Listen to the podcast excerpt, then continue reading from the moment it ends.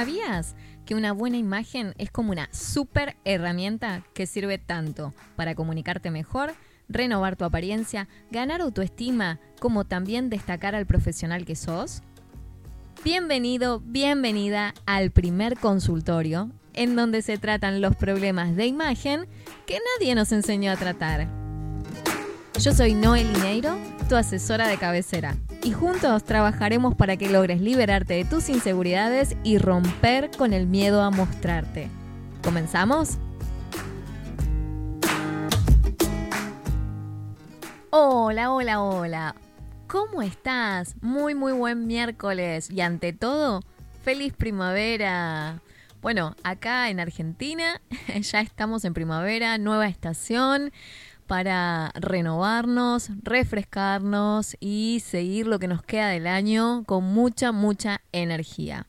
¿Festejaste la primavera ayer? ¿Cómo estuvo eso? Bueno, ojalá que la hayas pasado genial. Si hayas eh, tenido que trabajar o hayas tenido que estudiar o hayas podido festejar, eh, que la hayas pasado muy bien. Y ya que hablo de estudiar, bueno, muy feliz día del estudiante también, con un día de delay, pero feliz día igual para todos los estudiantes. Bien, hoy te tengo un tema, que es un poco conflictivo. Deja de comprar por impulso. es un tema complejo esto de dejar de comprar por impulso, ¿no? Hay quienes son impulsivos a la hora de comprar y hay quienes que no tanto. ¿Vos de qué lado estás? Frases como, es que estaba en oferta o es más fuerte que yo, la ropa me puede. O tal vez, pero, ah, en ese color yo no tengo. Te, te aseguro que son caras de la misma moneda. Todos tenemos una debilidad a la hora de comprar. Tal vez en tu caso no pasa directamente por la ropa y se base a lo mejor en tecnología, maquillaje, comida, figuras de acción, decoración, cremas, perfumes, relojes, plantas, o no sé, anda a saber qué otras cosas. La realidad es que todos tenemos algo que nos genera placer al adquirirlo y que luego de hacerlo pasar a ser parte del paisaje cotidiano, de a poco nos vamos acostumbrando a que esté y tal vez va perdiendo el impacto que tenía al inicio medio como una relación de pareja, ¿no? En donde tenés amor a primera vista, pero con el paso del tiempo se va desgastando porque nos llegamos a afianzar el sentimiento y hacerlo un poco más fuerte, ¿no? Eso a veces nos pasa con algunos ítems que compramos. Nos morimos de amor cuando los vemos, eh, ya sea a lo mejor un dron, un reloj, eh, un vestido, lo que sea, un par de zapatos, nos morimos de amor. Y una vez que los tenemos y va pasando el tiempo, mm, van perdiendo su magia. ¿Te pasó eso alguna vez? Ahora, es distinto cuando compramos algo y con el tiempo vamos reafirmando no solo nuestro amor por ese elemento, sino también lo beneficioso que es para nuestra vida y la diferencia que generó en nosotros su adquisición ya sea porque nos ahorró tiempo, porque sumó a nuestra vida o simplemente nos hace bien y nos saca una sonrisa con solo verlo. Te voy a dar un ejemplo. En mi caso, tengo un celular que si bien no me hace despertar eh, una sonrisa cada vez que lo veo, es lindo, es muy lindo mi celular, pero no es que todo el tiempo lo veo y me sale una sonrisa. Sí, cuando saco alguna foto de calidad, que la verdad tiene buena cámara, o me doy cuenta que sigo agregando la información pobrecito a morir, y no se queda tildado como me pasaba antes con otros equipos, la verdad es que me alegra los días cada vez que cumple con sus funciones y con creces. Y bueno, reafirmo lo buena inversión que fue el haberlo adquirido. Supongamos por el lado de la decoración cada vez que me siento en mi living, tengo la sensación que tiene todo lo que esperaba de él y que cada elemento es el componente justo para sentir que ese es mi espacio. Y eso es lo que hace que yo quiera cada una de las cosas que integran ese living. Si te tengo que hablar con el ejemplo del armario, puedo decirte que cuando un abrigo realmente me abriga, no es pesado sobre mis hombros, em, hace que me destaque y, bueno, sigue conmigo temporada a temporada, me da grandes satisfacciones también. El problema sucede cuando lo que compraste va perdiendo su magia a medida que pasa el tiempo. Y lo que era lindo a simple vista, con el tiempo, mmm, deja de serlo. Y esto pasa cuando no te da lo que realmente necesitas. Bueno, acá también parece que estamos relacionándolo con la pareja, ¿no? Hay algunas relaciones que son un poco así también, ¿no? Pero bueno, volviendo a lo que nos compete hoy. si te gusta comprar adornos, supongamos, tenés obsesión por comprar adornos, pero renegás de tener que limpiarlos. Si te compras el mismo suéter en distintos colores, pero usas siempre el mismo color y los otros solo te suman espacio en el armario. O si te compras un par de zapatos para una ocasión en especial y nunca más los usás porque o, te hacen doler los pies, eh, o no sabes con qué combinarlos, o no tenés ocasiones en donde lucirlos. Y bueno, seguramente no sean compras efectivas y hayan respondido más a una compra por impulso que se basó en solucionar una necesidad a corto plazo.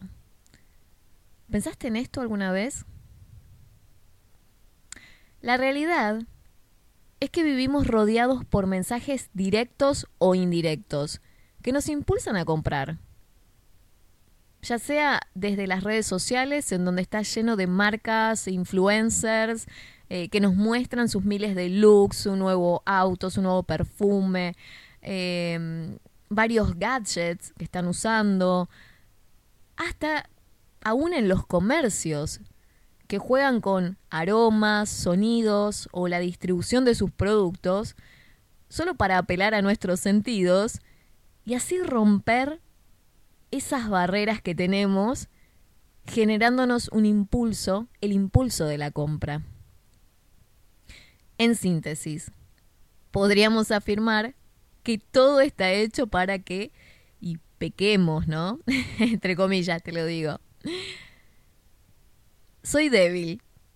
Me decía hace unas semanas una linda asesorada con la que aprendimos a diferenciar entre una compra efectiva y una que no lo es. La realidad es que no somos débiles. Estamos expuestos a un sinnúmero de influencias de consumo que son tentadoras y muy difíciles de resistir a veces. Esto sucede también con el tema de las ofertas, ¿no? Eh, bueno, atenti, que en poco tiempo se acerca lo que es Cyber Monday uh, y Black Friday. Eh, es ahora en noviembre acá. Y bueno, te voy a hacer un episodio especial para contarte sobre cómo aprovecharlos de una manera un poco más inteligente.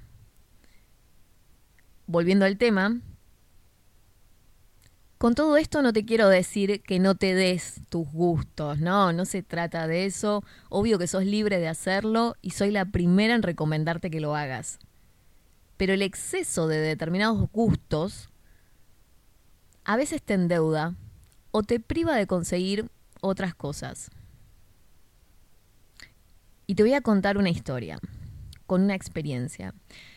Em, hace un tiempo llevé una asesoría eh, de una chica, ella se llamaba Camila, o vamos a decirle Camila, para no decir exactamente su nombre y preservarla. Eh, me contó que tenía fascinación por los perfumes importados, cosa que creo que comparten muchas personas, tanto hombres como mujeres.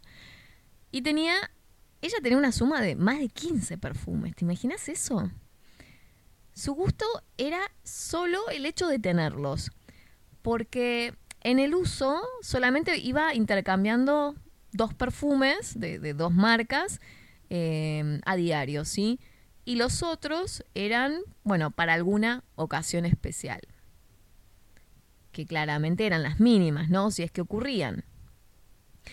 La realidad es que con un panorama más amplio, comprendí que ella prefería comprar perfumes porque tenía exceso de peso y según lo que me dijo, no disfrutaba de comprarse ropa.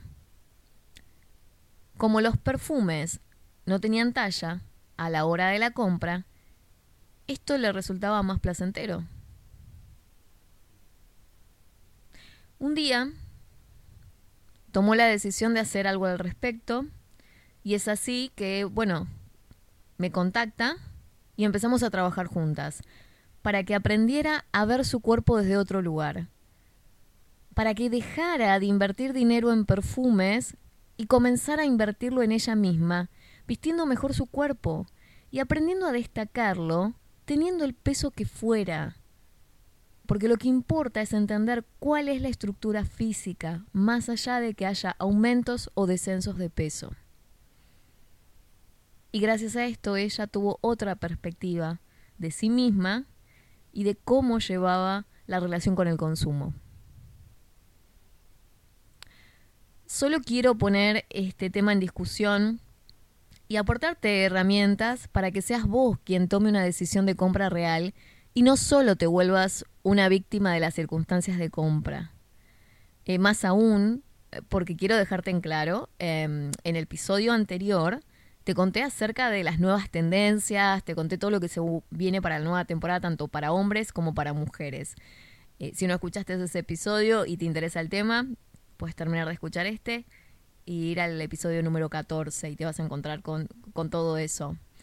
Eh, pero mi intención con ese episodio era acercarte las tendencias para que eh, sepas que contás con un montón de herramientas para actualizar tu armario, pero no para hacerte salir a comprar a lo loco.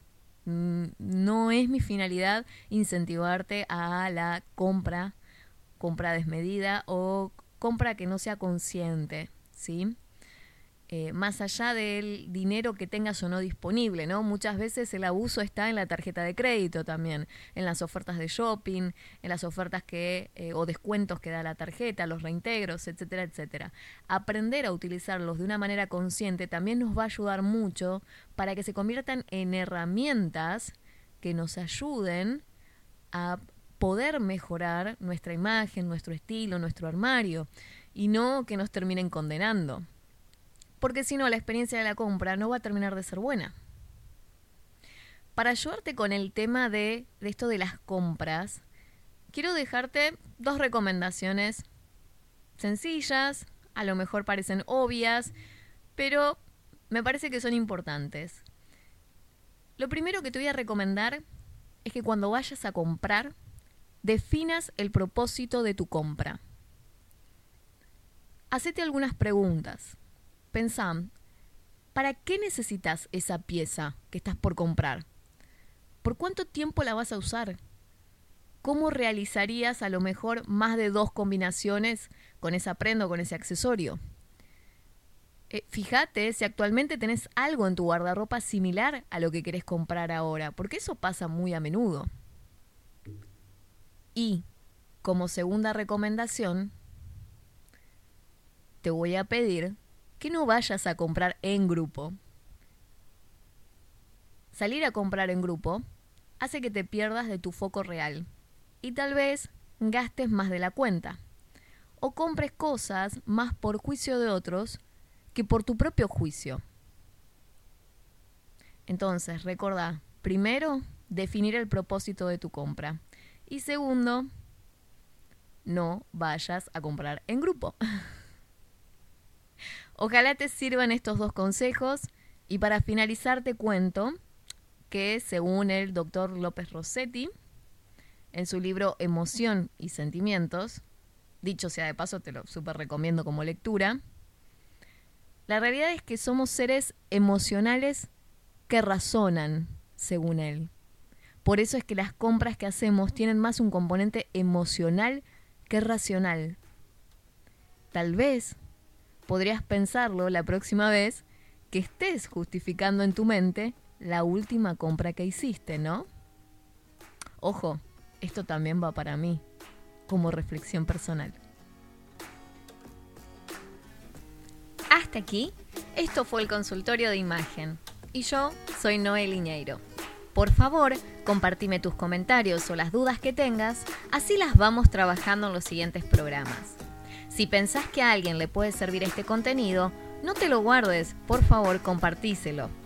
Y si querés acceder a más info, ingresa a noelineiro.com. Así estamos más en contacto también.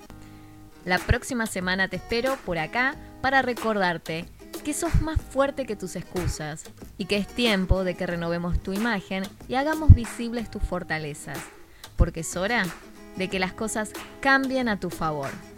Gracias por estar del otro lado.